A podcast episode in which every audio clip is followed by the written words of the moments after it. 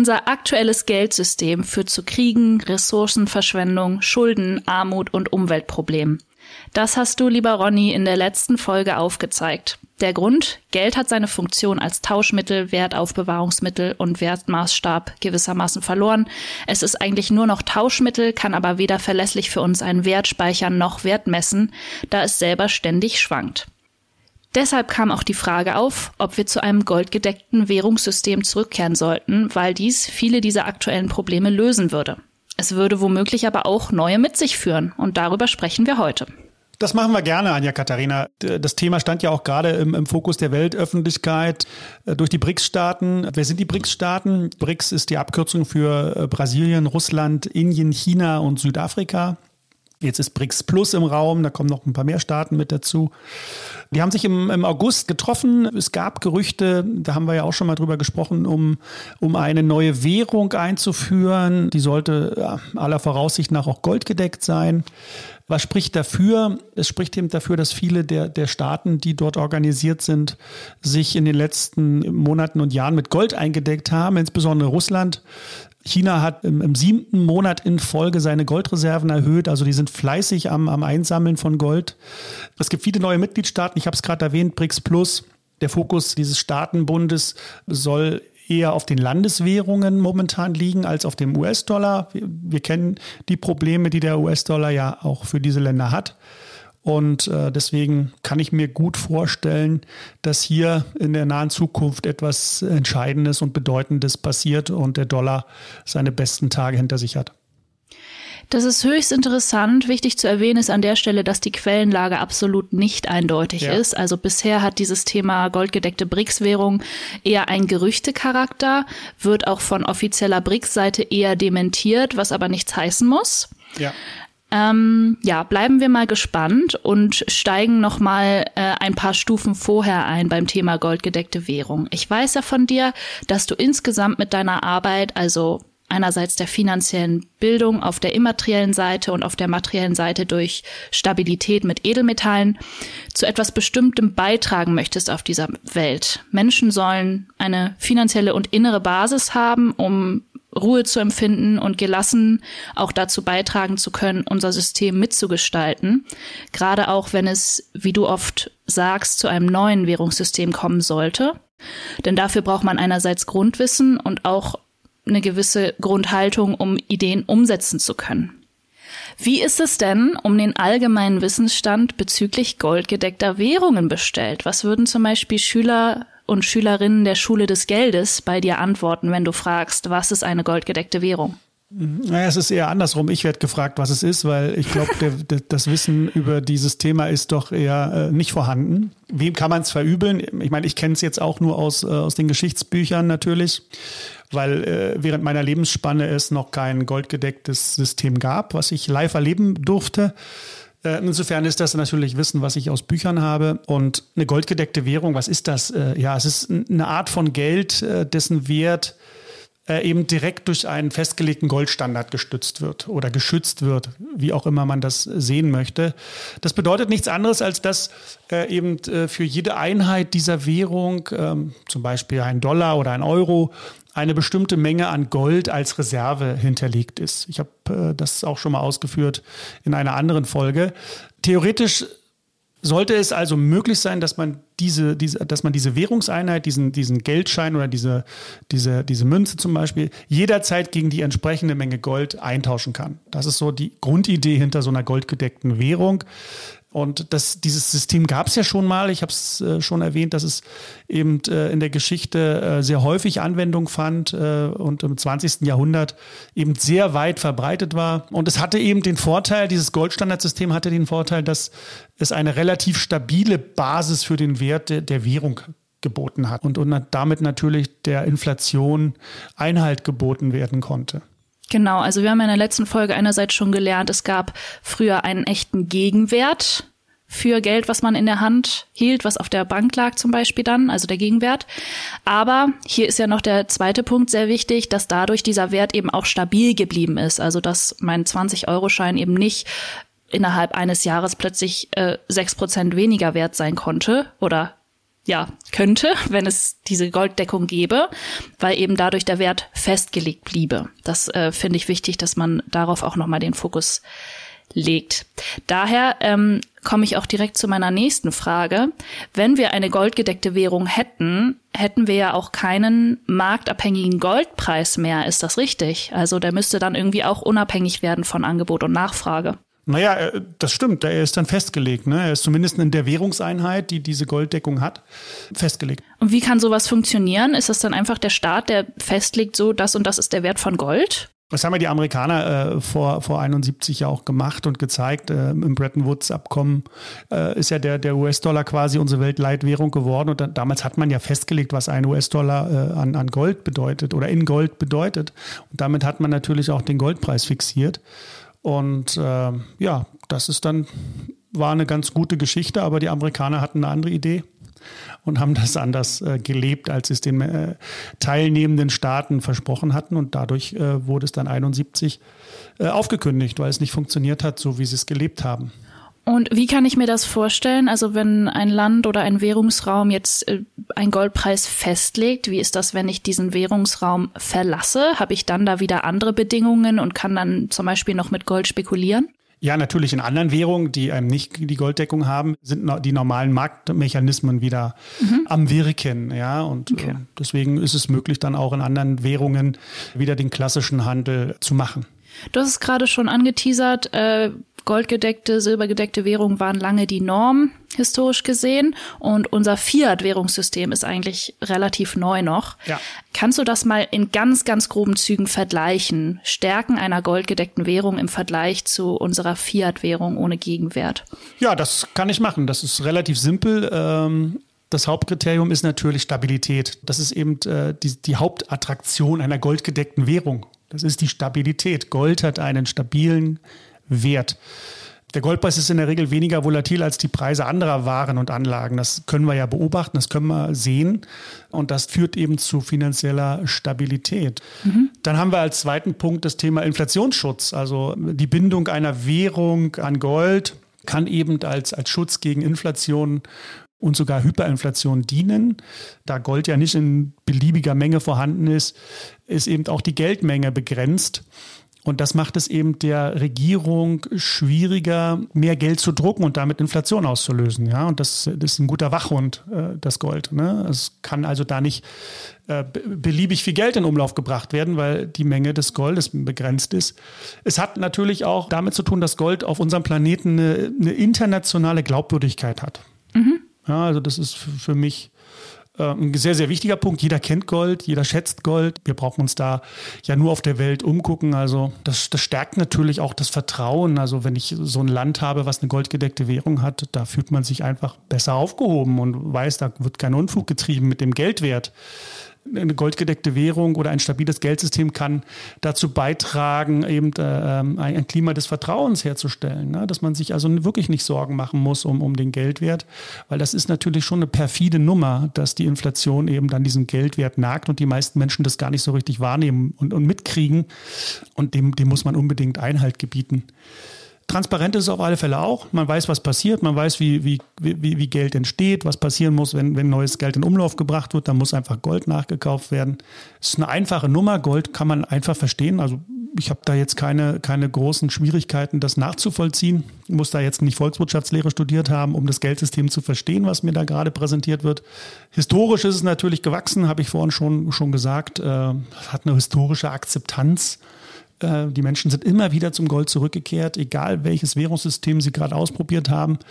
Am Ende des Tages haben sich die Menschen immer wieder darauf geeinigt. Und das ist auch das, was mir aktuell Hoffnung verleiht, dass auch die äh, Menschen wieder zu diesem System zurückkehren werden. Und wir sehen es ja gerade an den BRICS-Staaten und so würde ich das auch interpretieren, dass sie erkannt haben, dass wir mit dem jetzigen System nicht weiterkommen. Das ist wirklich sehr interessant, gerade auch, weil es ja, wie du schon mehrfach jetzt angedeutet hast, historisch eine Weile her ist, dass es eine goldgedeckte Währung gab. Ähm, darauf möchte ich jetzt ein bisschen näher mit dir eingehen. Ich weiß ja, dass du äh, zum Thema Geschichte des Geldes ein unglaubliches Wissen hast. Ich habe es noch nie erlebt, dass du mir da eine Frage nicht beantworten konntest.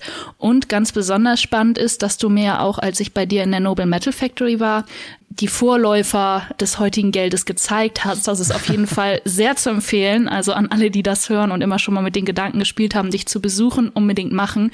Das ist einfach nochmal was ganz anderes, wenn man sich das selber anschauen kann, das in der Hand hält, zum Beispiel so eine Goldmark. Ähm, das macht was mit einem und man hat irgendwie das Gefühl, so ein Stück Geschichte zu erleben. Da sind wir auch beim Stichwort Goldmark. Ja. Darauf wollte ich nämlich hinaus. Das war meines Erachtens die letzte direkt goldgedeckte Währung in Deutschland. Wenn das stimmt, dann erzähl doch mal, wann das genau war und wieso die Umstände davon waren. Anja Katharina, du bist wie immer gut informiert, du hast völlig recht. Die Goldmark war die letzte goldgedeckte Währung in Deutschland. 1873 äh, äh, eingeführt, äh, fester Goldwert als Deckung bis zum Ersten Weltkrieg. Danach musste man sie abschaffen, weil sonst hätte man den Ersten Weltkrieg nicht mitmachen können, mm. mangels Geld. Mm. Es gab natürlich auch noch andere äh, Währungen in Europa. Wir hatten die Lateinische Münzunion, über die ich ja auch schon mal gesprochen habe. Es war so für mich der Vorläufer des Euro. Da waren ganz, ganz viele Länder mit dabei, die eben äh, auch diese Gold-Silber-Deckung war das damals genutzt haben und das war, glaube ich, eine gute Phase, eine prosperierende Phase in Europa, äh, die dann ein jähes, abruptes Ende mit dem Ersten Weltkrieg gefunden hat. Was hat man noch? Den Goldstandard der, der Amerikaner, 71 aufgehoben, äh, also Bretton Woods, mhm. äh, Abkommen 44, äh, hat das ja dann äh, herausgebracht. Und ja, das hat natürlich äh, dazu geführt, dass wir jetzt in den letzten Jahrzehnten in so einer in so einer Illusionsblase gefangen sind und glauben, äh, wir hätten es hier mit einem stabilen Geldsystem zu tun, was mitnichten der Fall ist. Und immer mehr Menschen kriegen das mit, dass da irgendwas nicht stimmt. Und ja, das ist schön, dass da äh, jetzt äh, äh so, eine gewisse, so ein gewisses Erwachen stattfindet und die Leute nachdenken und sich darüber informieren und, und mitkriegen, es geht auch anders. Dennoch müssen wir auch der Vollständigkeit halber in dieser Folge noch zu den Schwächen goldgedeckter Währungen kommen, weil wir wollen ja verstehen lernen, ob das heute funktionieren könnte. Ja. Du hast jetzt gerade erwähnt, die Goldmark ist, ich sage mal in Anführungszeichen, daran gescheitert, dass Deutschland am Krieg teilnehmen wollte, musste, wie auch immer. Ja. Ist das der einzige Grund oder gab es weitere Schwächen oder Situationen, wo einfach diese goldgedeckte Währung nicht mehr standhalten konnte? Naja, ich, wir müssen es im Kontext betrachten und ich glaube, die deutsche Geschichte ist da ein Lehrbeispiel, äh, wie sowas funktioniert. Und, und, es ist ein komplexes Thema. Man kann jetzt nicht immer mit dem Finger gleich auf die goldgedeckte Währung zeigen. Das mache ich jetzt hier nicht. Ich glaube, die Vorteile überwiegen die Nachteile. Ich kann nicht so ganz viele Nachteile erkennen. Es hat ja bekanntermaßen äh, zu einer Prosperität geführt. Du hast völlig recht, äh, der, der Goldstandard ist mit dem Ersten Weltkrieg in, in Europa verschwunden. Ich habe es ja schon mehrfach ausgeführt ein Krieg funktioniert, nicht mit einer goldgedeckten Währung, das geht nicht.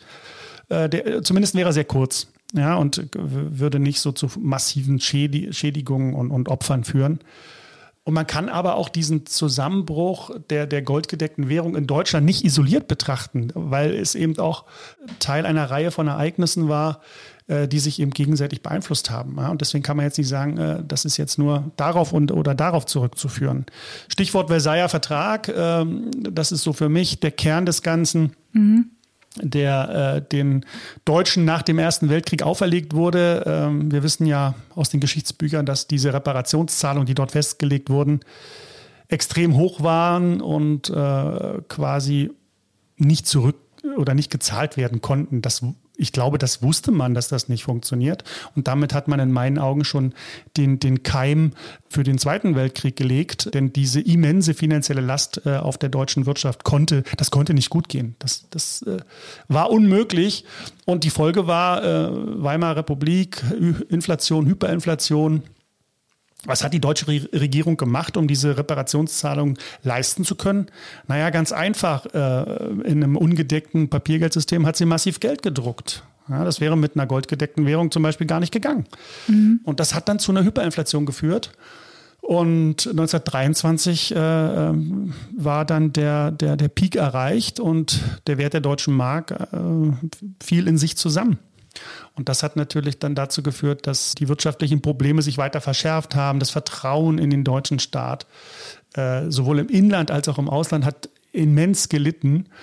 Und äh, das ist dann eine Geschichte, die nicht gut ausgeht. Wirtschaftliche Instabilität in der Weimarer Republik, politische Unruhen machten es eben extrem schwierig, äh, dort solide Politik zu machen. Das ging einfach nicht, weil die Menschen andere Probleme hatten. Das hat man dann auch versucht zu heilen, indem man die Rentenmark eingeführt hat, die aber auch nicht an Gold gebunden war, muss man auch dazu sagen. Also man hat diesen Schritt zurück nicht gemacht, aus welchen Gründen auch immer. Und wenn man das Bild jetzt ein bisschen größer zieht, dann muss man natürlich auch konstatieren, dass die große Weltwirtschaftskrise ähm, Ende der 20er und Anfang der 30er Jahre eben auch dazu geführt hat, dass viele Länder diesen Goldstandard fallen gelassen haben, äh, um einfach äh, äh in ihren Augen ähm, Reaktionsmöglichkeiten zu haben. Aber ich glaube, das war das große Problem, dass man den Goldstandard hinter sich gelassen hat, was dann die Probleme in meinen Augen sogar noch verschärft hat.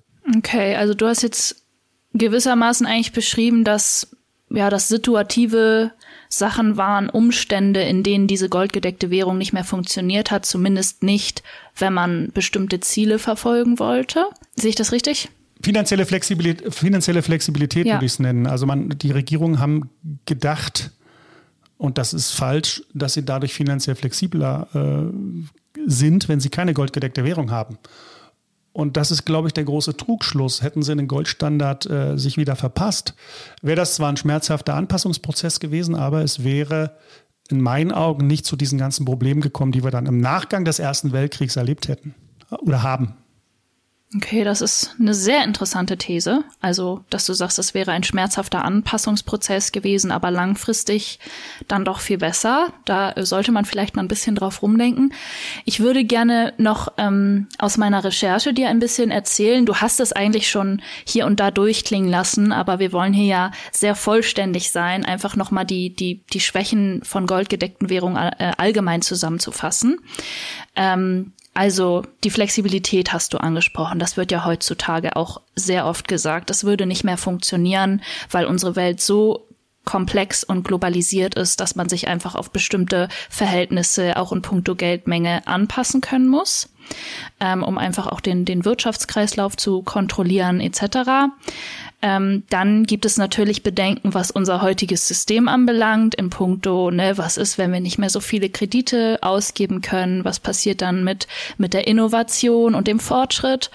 Und, und diesen Punkt finde ich eigentlich am spannendsten, da würde ich gerne noch mal was ähm, von dir hören, wenn es diesen Wächter gibt, nun, in einem Staat oder sogar einem Staatenverbund bedeutet das ja, dass ein Staat seine eigenen Interessen zu einem gewissen Grad zurückstellen können muss. Entweder, wie du eben meintest, weil es einen schmerzhaften Prozess gerade gibt durch eine Krise oder durch eine Anpassung, oder eben, weil man sich an Staaten in einem Staatenverbund anpassen können muss.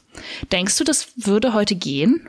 Ja, das muss. Also wir, es ist nicht, äh, es ist nicht umsonst. Ne? Es ist Koste, es wird Kosten verursachen, es wird äh, Anpassungsdinge äh, geben müssen. Das wird auch schmerzhaft sein, aber ich glaube, wir haben gar keine andere Chance, okay. weil ähm, wir wieder äh, zu einem geordneten Geldsystem zurückfinden müssen oh, und damit natürlich auch diese ganzen Fehlentwicklungen auf diesem Planeten äh, ähm, beseitigen können. Das können wir nur, das können wir relativ einfach mit, mit so einem Geldsystem machen, äh, was dort äh, eben diese Wächterfunktion hat. Und äh, deswegen glaube ich, dass es äh, unabdingbar ist und wir einfach diesen Schritt machen müssen.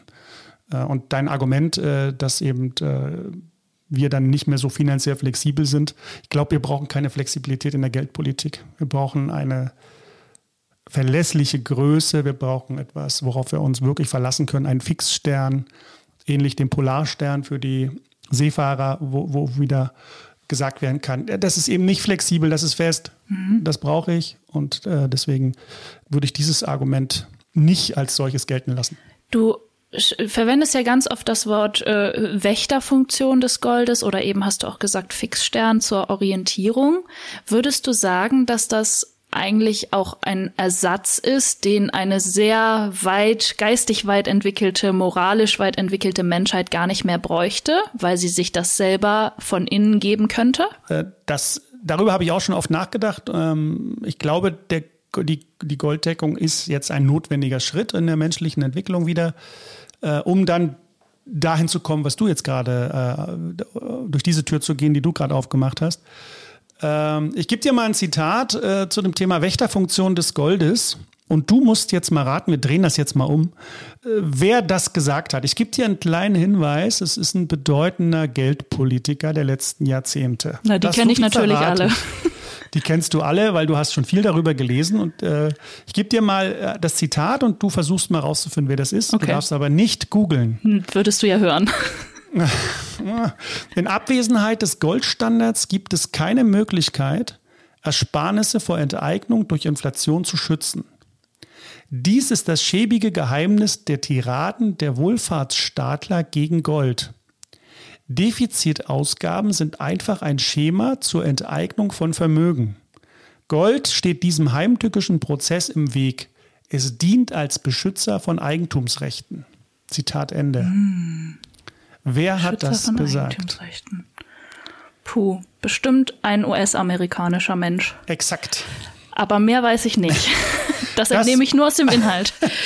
Das war Alan Greenspan, einer der äh, bedeutendsten Geldpolitiker der letzten Jahrzehnte, also ein Vorsitzender der, der FED, ne, viele Jahre gewesen. Und ähm, deswegen sage ich es immer wieder, und da kommen wir auch immer wieder hin zurück, das ist die einzige Möglichkeit, die wir heute haben. Das kann sich natürlich in den nächsten Jahrzehnten, wenn das Bewusstsein der Menschen sich verändert, wieder anders sein. Aber aktuell auf dem Level, wo wir heute stehen, sollten wir diesen Schritt wieder gehen. Denn äh, äh, Gold dient in einem goldgedeckten Währungssystem eben genau als Wachhund, den ich immer wieder bringe, äh, der eben sicherstellt, dass die Regierung ihre Geldpolitik nicht überstrapaziert und nicht flexibilisiert, so wie du das gerade vorhin äh, ja, gefordert hast und als Nachteil dargestellt hast. Ich glaube, wir brauchen diese Flexibilität eben in der Geldpolitik eben gerade nicht. Und es der Goldstandard begrenzt eben die Menge des in Umlauf befindlichen Geldes und stellt somit eine natürliche Barriere gegen die Inflation und fiskalische Unverantwortlichkeit dar. Und das ist das, was ich glaube, was wir jetzt brauchen. Okay, also das war jetzt fast schon ein Plädoyer für eine goldgedeckte Währung. Ich würde zum Abschluss gerne nochmal den Blick öffnen in Richtung BRICS-Staaten. Da können wir jetzt zwar nur spekulieren, aber auch das trainiert ja so ein bisschen den Geist. Und ähm, ja, mir fehlt noch so ein bisschen die, die konkrete Vorstellung, wie das aussehen könnte. Also wenn die sich jetzt tatsächlich in den kommenden Jahren dazu entscheiden würden, eine eigene goldgedeckte Währung zu etablieren, ähm, was würde das konkret bedeuten? Also wie, wie würde das aussehen? Welche möglichen Auswirkungen könnte das für uns haben, für die Welt haben, für den Dollar haben? Ähm, ja, kannst du da ein bisschen so Denkrichtungen angeben? Ja, also das ist gar nicht so kompliziert, wie es auf den ersten Blick erscheint. Und da müssen auch gar keine großen Mengen an Gold gekauft werden, um äh, so eine goldgedeckte Handelswährung zu etablieren. Äh, warum nicht? Weil die BRICS-Staaten einen Handelsbilanzüberschuss gegenüber der westlichen Welt haben von fast einer Billion US-Dollar. Ja, also sie ähm, tragen eben diesen Handelsbilanzüberschuss vor sich her. Und das äh, ist natürlich auch einer der Gründe, warum die BRICS-Staaten eben darauf drängen, eben nicht mehr in US-Dollar bezahlt zu werden, weil sie wissen, die Amerikaner halten den Wert der Währung eben nicht stabil. Ja, und deswegen suchen sie nach Alternativen, was man absolut nachvollziehen kann. Sie müssen eigentlich im Grunde genommen nichts weiter machen als ähm, ihre, die Bezahlung ihrer Exporte. Und nichts anderes ist ja ein Handelsbilanzüberschuss. Das heißt, sie exportieren mehr in die westliche Welt, als sie importieren. Ähm, sie müssen einfach nur äh, die Bezahlung ihrer Exporte in ihrer Goldwährung verlangen. Und schon ist die westliche Welt in der Bredouille und muss ähm, eben äh, Gold kaufen. Das wären aktuell auf, der, auf dieser Zahlengrundlage, die ich gerade genannt habe, circa 16.000 Tonnen Gold, die diese 950 Milliarden US-Dollar Handelsbilanzüberschuss darstellen würden. Das sind also fast äh, vier Weltjahresproduktionen Gold. Ja, das ist, würde natürlich immensen Druck auf den Goldpreis ausüben. Ähm, und wenn eben die Handelspartner sagen, wir nehmen das jetzt nicht aus unseren eigenen, also unter der Maßgabe, dass die Handelspartner sagen, dass es nicht aus ihren eigenen Beständen nehmen, sondern das Gold am Markt nachfragen und neu kaufen. Das unter dieser Maßgabe äh, würde jetzt Druck auf den Goldpreis entstehen. Ähm, und möglicherweise würde der Goldpreis, wenn das passiert, äh, sich äh, vervielfachen, weil eben zu viel Gold jetzt gerade gar nicht in Umlauf ist. Und deswegen ähm, Wer also einen Goldstandard einführen will, so wie die BRICS-Staaten, glauben wir mal den Gerüchten, mhm. weil von offizieller Seite kam ja da noch nicht so viel, aber ja, ich meine, da wo ein Gerücht ist, ist meistens auch ein Fünkchen Wahrheit mit drin. Ähm, wer einen Goldstandard einführen will und, und einen großen Handelsbilanzüberschuss hat wie die BRICS-Staaten, der kann das also aus einer Position der Stärke heraus relativ simpel umsetzen und tun. Und deswegen glaube ich, dass das Thema Einführung einer goldgedeckten Währung gar nicht so schwer ist. Okay, interessant. Also ja, ich habe das eben schon an unserer Frage auch nach Moral und Wächterfunktion gemerkt, dass es da, glaube ich, große Unterschiede gibt, wie wir einfach denken über die heutige Zeit, weil ich sehe einfach so ein bisschen, also ich kann deinen Argumenten total folgen und in einer besseren Welt verstehe ich voll, was du meinst, aber andererseits sieht man ja, wie viele Interessen dem auch entgegenstehen, diese Deckung zu haben. Und deswegen ist, glaube ich, für mich die offene Frage, die vor allen Dingen noch bleibt, ob wir dafür wirklich bereit sind. Also ob ja die Entwicklung, das Wissen, die Werte, die wir aktuell haben, der Einführung einer goldgedeckten Währung entsprechen. Wobei man natürlich da auch wieder differenzieren muss. Die BRICS-Staaten haben da ja vielleicht andere Werte und ein anderes Fundament als wir hier. Ja, Anja Katharina, entweder wir, wir, wir machen das freiwillig oder wir werden äh, durch die Entwicklung hineingezwungen. Mhm. Also ich glaube, dass dieser Prozess ist unumkehrbar. Es wird wieder dazu kommen. Ne? Die, die, die, das menschliche Bewusstsein wird das wieder in diese Richtung hin entwickeln. Und äh, natürlich können wir jetzt äh, freiwillig entscheiden und sagen, wir geben uns so eine goldgedeckte Währung. Das wäre sicherlich auch nicht ganz schmerzfrei, dieser Prozess, aber zumindest wäre äh, sicherlich äh, leichter, als äh, jetzt durch Ereignisse gezwungen zu werden, diese, diese goldgedeckte Währung wieder einzuführen, weil eben das System uns um die Ohren fliegt. Und äh, da bin ich eher für Variante 1 und sage, komm, lass uns das doch freiwillig machen mhm. und, und wieder zu seriöser Geldpolitik zurückkehren. Aber du hast völlig recht, es gibt dort äh, sehr, sehr viele ähm, Parteien, die das eher, mit Parteien meine ich nicht Parteien, ja, ja. sondern äh, Spieler, äh, die eben dort andere Ideen zu haben. Und das wird interessant zu sehen, wie dieses Spiel ausgeht. Aber ich glaube, über kurz oder lang werden wir uns der goldgedeckten Währung wieder annähern und irgendwann werden wir sie auch wieder haben. Ich hoffe, äh, lieber heute als morgen, aber das liegt nicht in unserer Macht. Und wir werden sehen, wie die Geschichte uns dort oder wie, wie die Entwicklung uns dorthin bringen. Du sagst ja auch sehr oft, die Menschen sind in der Geschichte immer wieder zum Gold zurückgekehrt.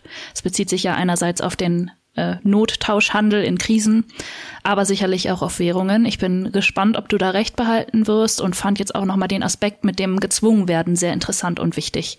Ja. Ja, das äh, leuchtet mir ein, dass wenn es nicht mehr anders geht, es dann vielleicht doch so weit kommt. Ich finde, das war auf jeden Fall ein super spannender Einblick in eventuelle anstehende globale Entwicklungen. Da kann man sich darauf basierend weitere eigene Gedanken machen und auch Konsequenzen für sich ziehen, für das eigene Spar- und Anlage- und politische Verhalten vielleicht. Ähm, daher danke ich dir für die vielen Informationen aus deinem reichen Wissensschatz und möchte wirklich nochmal zum Abschluss empfehlen, geht alle Ronny besuchen in Schwarzheide und schaut euch mal aus der Historie des Geldes ein paar Scheine und Münzen an. Ja, meine Sammlung an ungedeckten Papiergeldscheinen ist ziemlich groß und äh, leider, ja, leider ziemlich groß. Weißt du noch, welches meine Lieblingsmünze war? Äh, ich glaube, es war die Goldmark, oder? Richtig. Mhm. Ja. Habe ich eine ja. Weile auch als Hintergrund auf meinem Handy gehabt, weil die mich so fasziniert hat. Ist, ja, das ist schon beeindruckend. Also, Ronny, nochmals vielen Dank. Gerne. Und ich freue mich schon auf die nächste Folge mit dir. Ich mich auch. Danke für die Fragen, Anja Katharina. Mach's gut. Tschüssi. Tschüssi.